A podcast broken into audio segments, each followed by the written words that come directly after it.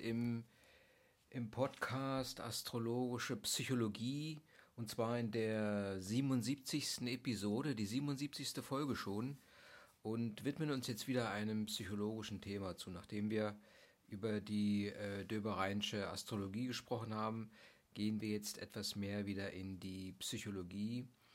Ähm, und zwar diesmal behandeln wir die affektive Störung. Ja.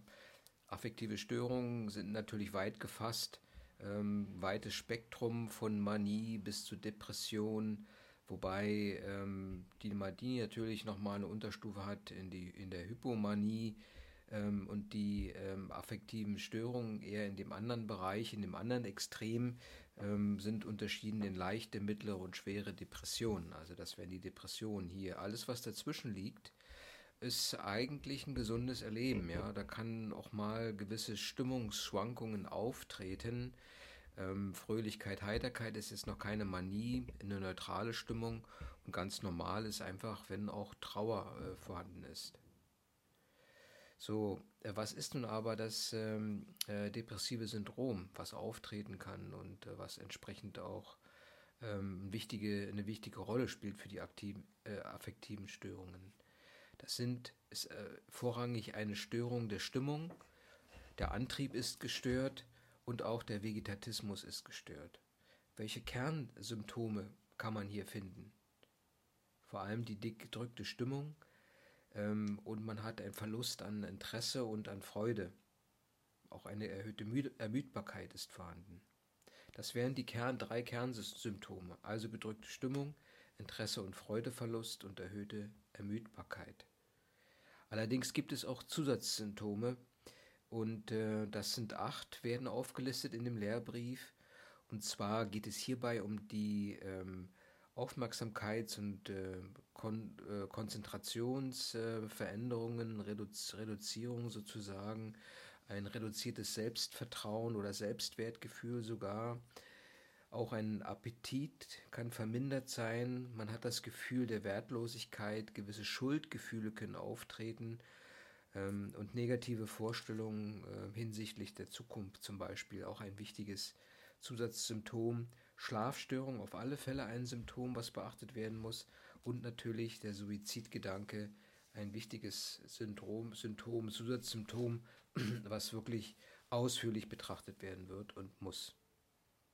Wenn man jetzt etwas tiefer in die einzelnen Symptome reingeht, also in die gedrückte Stimmungslage als erstes, da kann man vor allem sehen, wenn es äh, hier um die depressiven äh, Symptome geht, das heißt um die Leitsymptome für, ein, für das depressive Syndrom, dann kann man feststellen, dass es auffällige Schwankungen am Tag gibt. Na, es kann ein Morgentief da sein, ähm, was sich dann vielleicht im Laufe des Tages ausgleicht. Aber ähm, des Weiteren kann sich diese gedrückte Stimmungslage in einem Interessenverlust, reduzierte, ähm, auch ein reduziertes emotionales äh, Verhalten ausdrücken. Es drückt sich in Gefühllosigkeit aus und vor allem, ähm, wenn man sich äußert, ich tauge nichts, ist das ein Ausdruck von einem verminderten Selbstwertgefühl. Auch mangelndes Selbstvertrauen spielt eine Rolle und zwar drückt sich das durch eine Entscheidungsunfähigkeit aus. Letztendlich ist das Gefühl der, von Wertlosigkeit ähm, und der ähm, durchaus äh, mit dem im Zusammenhang zu sehen mit dem mangelnden Selbstvertrauen. Auch hier kann es gewisse Wahnvorstellungen geben, ähm, dass zum Beispiel Krankheit durch irgendwelche Verfehlungen entstanden ist, dass man was falsch gemacht hat. Ähm, und daraus resultieren eben mitunter auch Suizidgedanken oder sogar Pläne. Wenn man als Außenstehender mit einem solchen Menschen täglich zusammen ist, dann kann man feststellen, dass die Angelegenheiten, die eigentlich sonst immer gut abgehandelt wurden, nicht mehr so erledigt werden wie zuvor, dass die Person sich zurückzieht, keine Freude mehr hat, auch das Interesse nicht mehr so stark vorhanden ist und sich eigentlich auch etwas von der Familie isoliert, sich von ihr entfernt. Das alles führt zu einer stark gedrückten Stimmungslage als eines der Kernsymptome des depressiven Syndroms. Das zweite hatten wir schon genannt, Antriebsminderungen und eine erhöhte Müd Ermüdbarkeit. Das steht, äußert sich vor allem darin, dass ähm, eine allgemeine Energielosigkeit vorhanden ist, dass generell die Energie verringert auftritt, ähm, dass Aktivität eingeschränkt ist und dass auch eine gewisse Müdigkeit besteht. So, man hat das Gefühl, man ist ausgebrannt und oft wird es auch als Burnout-Syndrom bezeichnet, obwohl es jetzt alters, nicht altersbedingt sein muss. Festzustellen ist, dass die Spontanität verloren geht, dass man nicht mehr, sich nicht mehr so richtig konzentrieren hat, teilweise sogar auch das Gedächtnisstörung erleidet, aber auf alle Fälle die Entschlussfähigkeit wird beeinträchtigt. Bis zu einem Extremsituation, sprich zu einem depressiven Stupor, also einer fast Bewegungslosigkeit, äh, die auftreten kann, auch in diesem zweiten, ähm, in diesem zweiten Komplex des, äh, des zweiten äh, Kernsyndroms, die Antriebsminderung. Und als drittes hatten wir genannt die Störung des Vegetativismus. Hier sind die vegetativen äh, Funktionen des Menschen gestört, Schlafstörungen zum Beispiel. Der Mensch findet keine Erholung mehr, der Appetit ist nicht mehr da. Das ist dann auch mitunter mit Gewichtsverlust verbunden und Schmerzen können auftreten, die sogenannten psychosomatischen Symptome. Liebedestörungen und Probleme mit einer Partnerschaft wären das als Ergebnis. Und äh, gerade hier ähm, muss man nochmal genau hinterfragen, wenn solche Sachen beschrieben werden wie Schmerzen oder Druckgefühle in der Brust oder Schmerzen äh, im Körper, ähm, ähm, dass es, ob es sich hier nicht doch um eine lavierte Depression handelt. Wenn man das genauer herausbekommen möchte, dann kann man auch Fragen stellen und die Fragen können lauten, fühlen Sie sich erschöpft? Äh, sind Sie in der Lage, Entscheidungen zu treffen? Wie ist der Schlaf? Ähm, haben Sie Gedankenkreisläufe? Drehen sich die Gedanken im Kreise? Fühlen Sie sich schwung oder kraftlos? Ähm, wie ist es im Zusammensein mit den anderen Menschen? Haben Sie Zukunftspläne? Und natürlich auch immer wieder abklären, inwieweit ähm, auch die Selbstmordgedanken eine Rolle spielen können. Das wäre jetzt das depressive Syndrom mit seinen drei ähm, Kernsymptomen, Störung des Vegetativismus, ähm, die ähm, des Antriebsverhaltens sozusagen und auch die Stimmungslage. Das wären so die drei ähm, ähm, Dinge, die letztendlich erläutert wurden und zur Beschreibung des depressiven Syndroms ähm, helfen. Das manische Syndrom ist jetzt praktisch, wie wir zu Anfang beschrieben haben, genau äh, gegenpolig äh, gelagert. Es war auch eine Störung des Stimmung, des Antriebs und des Vegetativismus, aber hier geht es um eine gehobene Stimmungslage, um einen vermehrten Antrieb und durchaus auch vegetative Störungen. Wobei man, wenn jetzt ähm, eine, eine, ähm, eine leichte Manie auftritt, man von der Hypomanie trifft, sobald sie aber schwer, ähm, äh, schwere Erscheinungs hat, Erscheinungen hat, und wir werden das an den Symptomen sehen, spricht man von der eigentlichen Manie. Also die Symptome, wie schon gesagt, sind, ist eine gehobene Stimmung, eine Euphorie. Ähm, es gibt einen gesteigerten Antrieb und auffallendes Wohlbefinden, äh, vermehrte Geselligkeit, einen gewissen Rededrang, ähm, Hemmungen im Umgang mit anderen Menschen sind vermindert, auch eine gewisse Reizbarkeit, Erregbarkeit oder Aggression sind vorhanden. Ähm, auf alle Fälle ein verringertes Schlafbedürfnis und es können auch ähm, ähm, Größen, kann auch Größenwahn auftreten. Also man hat da besonders große scheinende Ideen. Ähm, die, die Euphorie, die ja doch mit der äh, Manie zusammenhängt, äh, drückt sich als eine getriebene Unruhe aus, so eine unkontrollierbare Erregung, die bis zur Reizbarkeit geht. Man hat also wirklich eine ganz dünne Haut und ähm, äh, man wundert sich, dass eben auch ein äh, übersteigerter Optimismus vorhanden ist.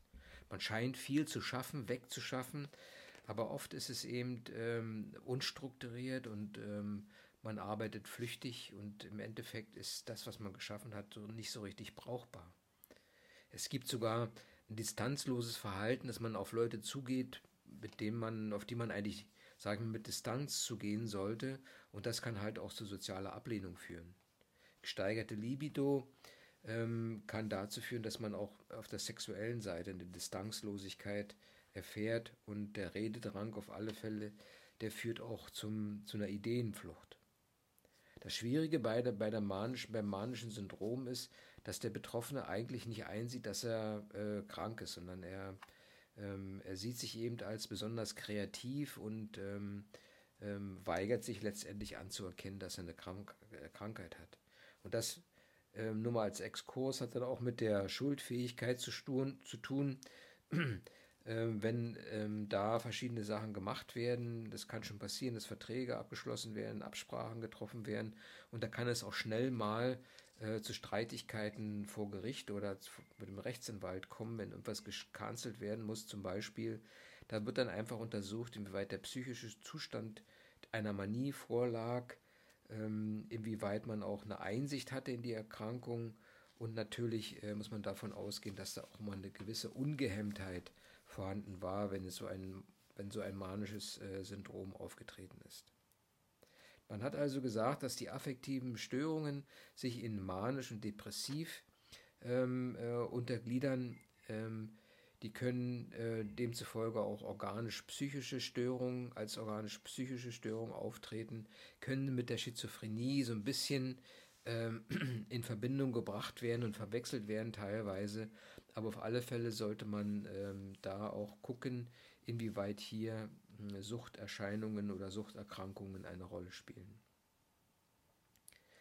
Äh, bei Kinder, äh, bei Kindern ist es uns vor allem Angsterscheinungen äh, oder Erkrankungen, die da im Hintergrund sind und bei den etwas älteren durchaus auch Abhängigkeiten von psychotropen Substanzen.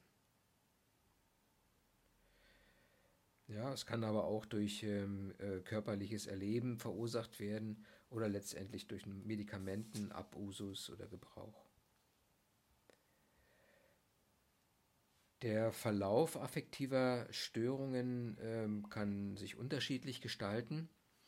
Er kann phasenhaft sein, rezidivierend oder chronisch.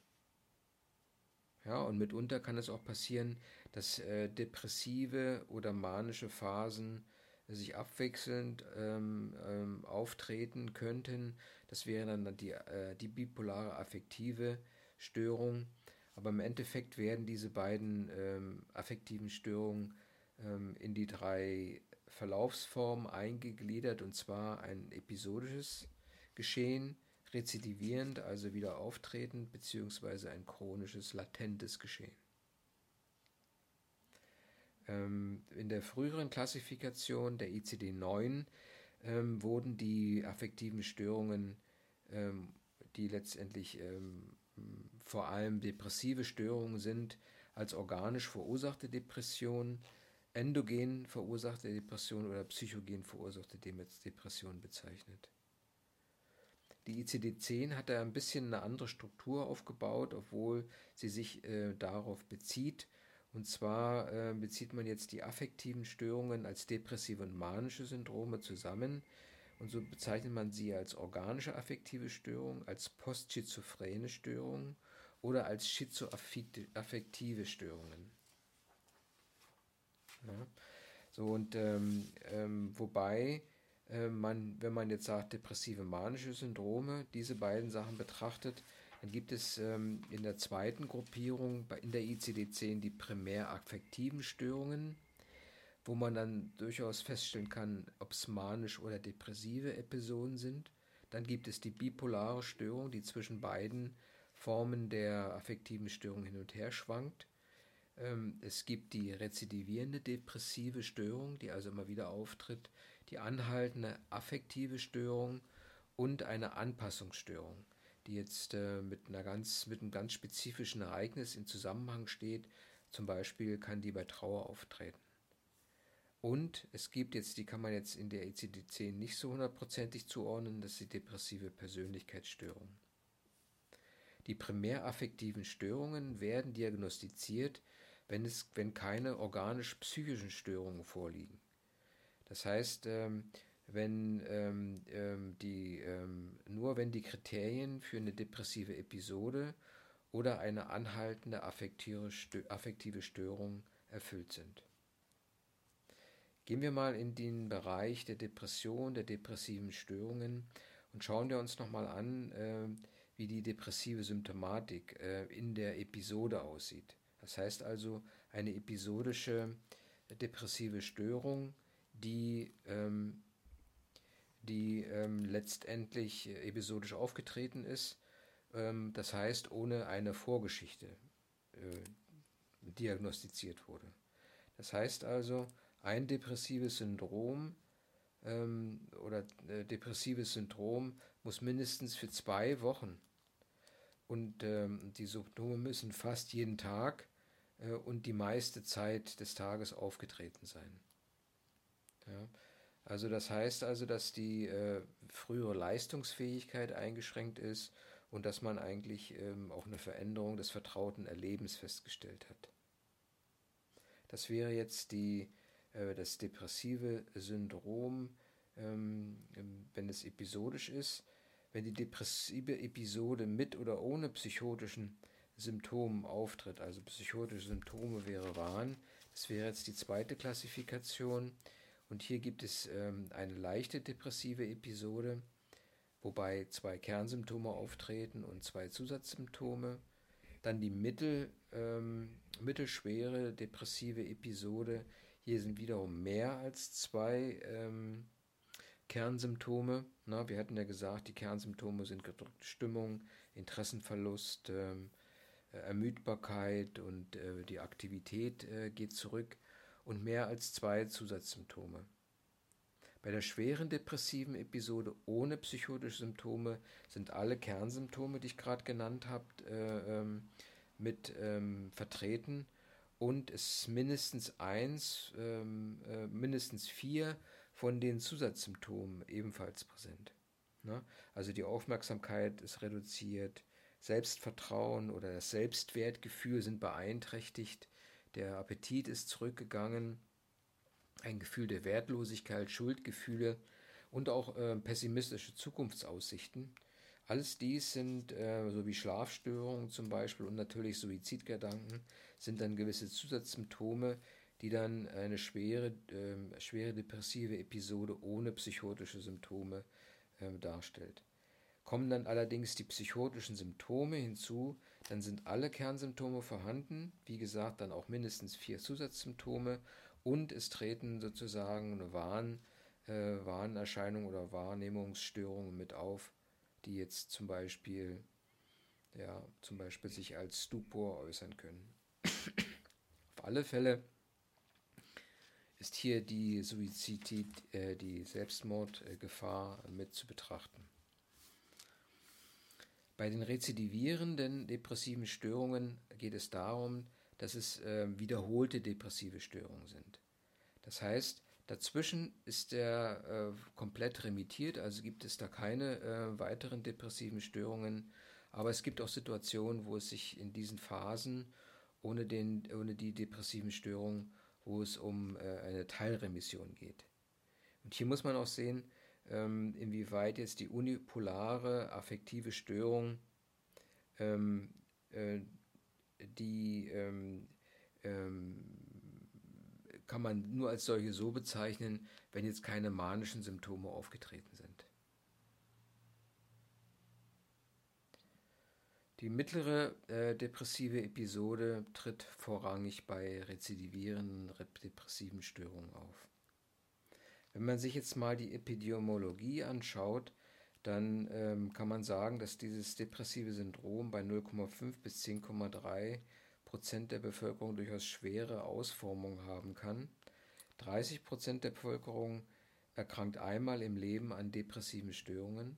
Frauen erkranken öfter als Männer. Und die gefährlichen Altersgruppen sind 30, um das 30. Lebensjahr und äh, ab dem 16. Lebensjahr, wo man dann von später Depression spricht. Bei Kindern, wenn Kinder Depressionen haben, dann ist das oft im Verbund mit Angsterkrankungen. Bei Jugendlichen, wie schon gesagt, oft mit Alkohol- und Drogenmissbrauch in Verbindung zu sehen. Bei den alten oder älteren Menschen sind es die Spätdepressionen, ähm, ähm, ähm, vor allem im Zusammenhang mit den Störungen der kognitiven Fähigkeiten, das heißt Denken, Orientierung und Gedächtnis. Und hier kann man nochmal eine Differentialdiagnose machen zur depressiven Pseudodemenz. Ne, also da besteht sicherlich die Gefahr, dass man das vielleicht miteinander äh, nicht, nicht sauber abgrenzt. Die Ursachen für, dep für depressive äh, Störungen sind äh, durchaus eine genetische Bereitschaft, also eine gewisse Veranlagung. Aber neuerdings sind eben die Neurotransmitter dort äh, in den Mittelpunkt geraten und vor allem deren Fehlfunktionen, die dabei eine Rolle spielen können. Auch hormonelle Vorgänge können eine Rolle spielen oder einfach Störungen des zirkadianen Systems, ne, dass einfach der Tagesablauf durcheinander gekommen ist und man dort seine Routinen letztendlich verloren hat. Die kognitive Triade ähm, ähm, ist dann auch entsprechend beeinträchtigt und es geht um eine negative Einstellung vor allem in der Wahrnehmung. Wahrnehmung zur eigenen Person, zur Umwelt und zur, zur Zukunft.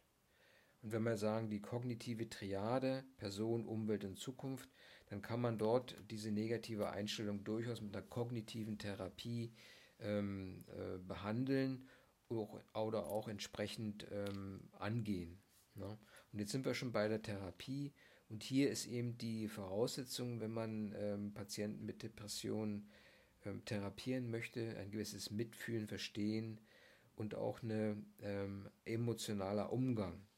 Wichtig ist, dass der ähm, Therapeut ein explorative, eine explorative Grundhaltung haben, hat ähm, und äh, auch so entsprechend mit einer positiven emotionalen Zuwendung an den, an den äh, Kunden, an den Patienten herangeht, zuhört, Fragen stellt, ihm Halt gibt im Gespräch, Gespräch und ähm, die Symptome der Störung auch versucht zu erklären ähm, und einfach Symptome zu beschreiben als krankheitsbedingt, dass die mit einer Krankheit zusammenhängen und nicht unbedingt jetzt ein, ein Versagen der Persönlichkeit sind, sondern dass es sich hier um eine Krankheit behandelt, die durchaus handelt, die durchaus behandelt werden kann.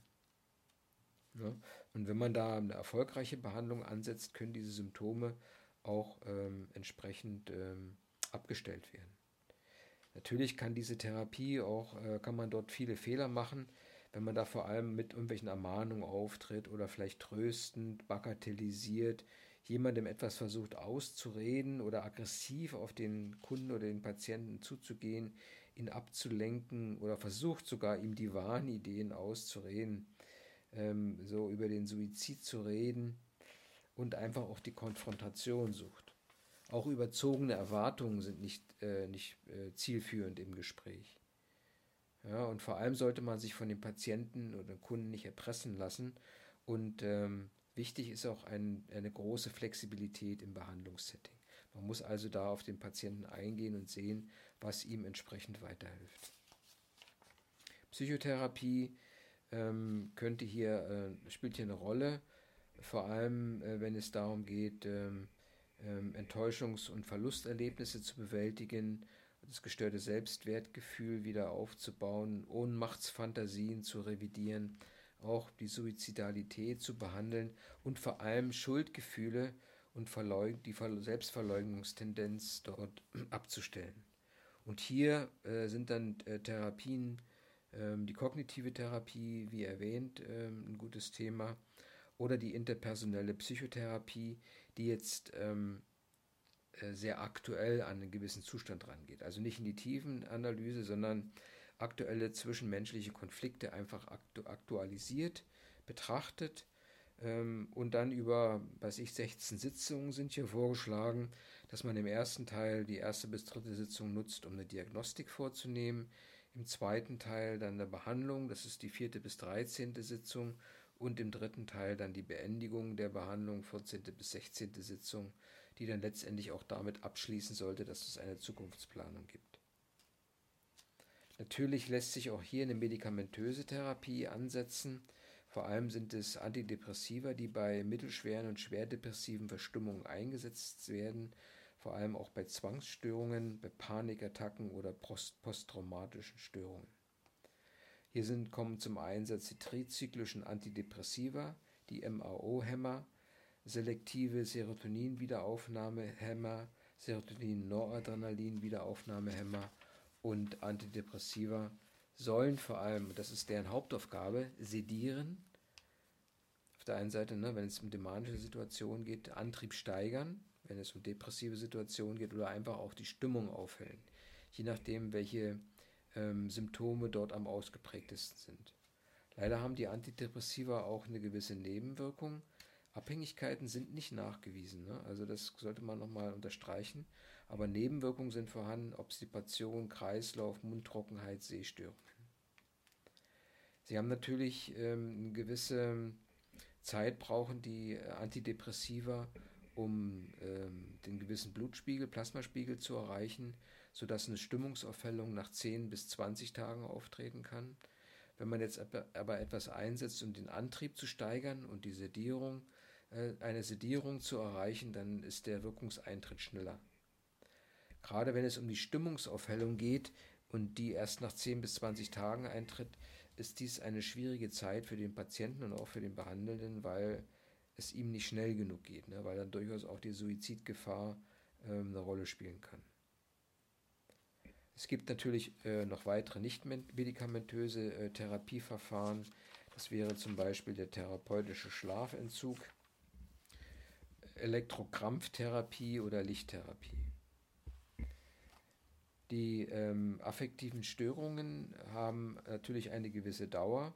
Bei 50 Prozent der Patienten sind es weniger als drei Monate, bei 25 Prozent bis zu einem Jahr und bei den anderen 25 Prozent länger eine, als ein Jahr. Na, und ähm, nochmal darauf zu achten, ähm, 15 äh, bis 20 Prozent aller Patienten mit rezidivierenden depressiven Störungen verüben Selbstmord. Eine relativ große Ziffer, die ähm, doch zu denken gibt. Ähm, von den, von den rezidivierenden depressiven Störungen sind zu unterscheiden anhaltende depressive Störungen, auch genannt Dysthenia hier ist die Ursache, hier liegt die Ursache in der Hemmung äh, der Loslösung des Kindes und der Entwicklung ähm, zu einem von den, von den Eltern zum Beispiel oder von der erziehenden Umgebung und der Entwicklung zu einem gesunden Selbstwertgefühl. Vor allem Schwellensituationen können hier ähm, ähm, äh, eine gewisse depressive Störung auslösen, die dann eine gewisse Kontinuität hat, ein gewisses, gewisses Anhalten. Hier ist die psychodynamische Therapie gefragt und auch eine Therapie, ähm, die dann besagt, äh, diese Therapie besagt eben, dass man halt das durchgeht, was versäumt wurde und irgendwie aufarbeitet. Also doch schon ähm, äh, narrativen psychologische Herangehensweise. Ähm, die kognitive Therapie ist eine Möglichkeit und auch die interpersonelle Therapie, wobei, wie gesagt, die interpersonelle Therapie dazu dient, aktuelle Konflikte im zwischenmenschlichen Bereich abzuarbeiten. Bei guter Therapie ähm, gibt es eine, auch eine gute Prognose, vor allem jetzt bei, diesem, bei dieser Art von, von Erkrankung der ähm, anhaltenden depressiven Störung, der Dysthenia. Ähm, vor allem ähm, kann man dort die Symptome mildern, ähm, besseren Umgang mit den äußeren Belastungen können erreicht werden ähm, ein Selbstbewusstsein kann gestärkt werden und damit auch äh, die Lebensqualität des Betroffenen erhöht werden. Aber auch hier muss man sagen, dass es eine gewisse relativ hohe Suizidrate gibt. Es gibt noch eine Reihe weiterer depressiver Syndrome, die vor allem, ähm, sage ich mal, als, ähm, verhältnismäßig geringer auftreten, aber so zum Beispiel diese saisonalabhängigen Depressionen, man kennt ja Winterdepression, Sommerdepression, sind bis zu 10% der depressiven Syndrome. Ähm, Wochen, Wochenbettpsychose ähm, muss man sehen, auch Wochenbettdepression genannt. Ähm, hier kann man durchaus äh, auch schizophrene Aspekte mit betrachten. Das ist auf alle Fälle abzugrenzen von schizophrene affektiven äh, Erkrankungen. Wechseljahre können eine Rolle spielen und wir hatten es schon erwähnt. Spätdepressionen, die vor allem ihre Ursache in äh, körperlichen Störungen haben. Ja, auch Medikamente können eine Rolle spielen. Diese Spätdepressionen werden manchmal auch als Jammerdepressionen bezeichnet, ähm, die teilweise auch hirnorganisch eingefärbt sind. Und hier, wie gesagt, die Abgrenzung zur Pseudodemenz wäre vorzunehmen. Lavierte Depressionen, hier werden körperliche, äh, körperliche Beschwerden, Schmerzen und ähnliches in den Vordergrund gestellt, aber im Hintergrund und die Grundlage hierfür sind allerdings depressive ähm, also ein depressiver Vorgang.